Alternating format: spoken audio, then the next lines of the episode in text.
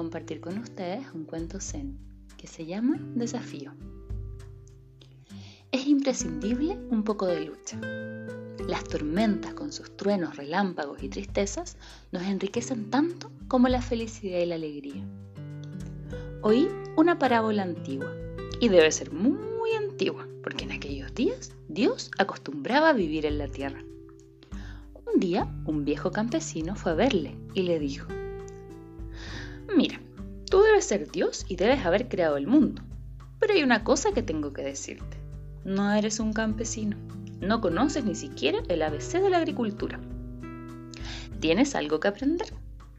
Dios dijo, ¿y cuál es tu consejo? El granjero dijo, dame un año, déjeme que las cosas se hagan como yo quiero y veamos qué pasa. La pobreza no existirá más. Dios aceptó y le concedió al campesino un año.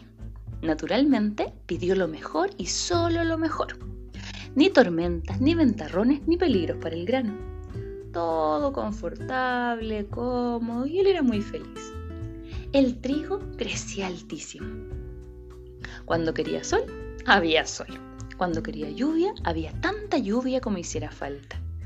Este año todo fue perfecto, matemáticamente perfecto. El trigo crecía tan alto que el granjero fue a ver a Dios y le dijo, mira, esta vez tendremos tanto grano que si la gente no trabaja en 10 años, aún así tendremos comida suficiente. Pero cuando se recogieron los granos, estaban vacíos. El granjero se sorprendió. Le preguntó a Dios, ¿qué, pasó? ¿Qué error hubo? Dios dijo, como no hubo desafío, no hubo conflicto ni fricción. Como tú evitaste todo lo que era malo, el trigo se volvió impotente. Un poco de lucha es imprescindible. Las tormentas, los truenos, los relámpagos son necesarios, porque sacuden el alma dentro del trigo. La noche es tan necesaria como el día, y los días de tristeza son tan esenciales como los días de felicidad.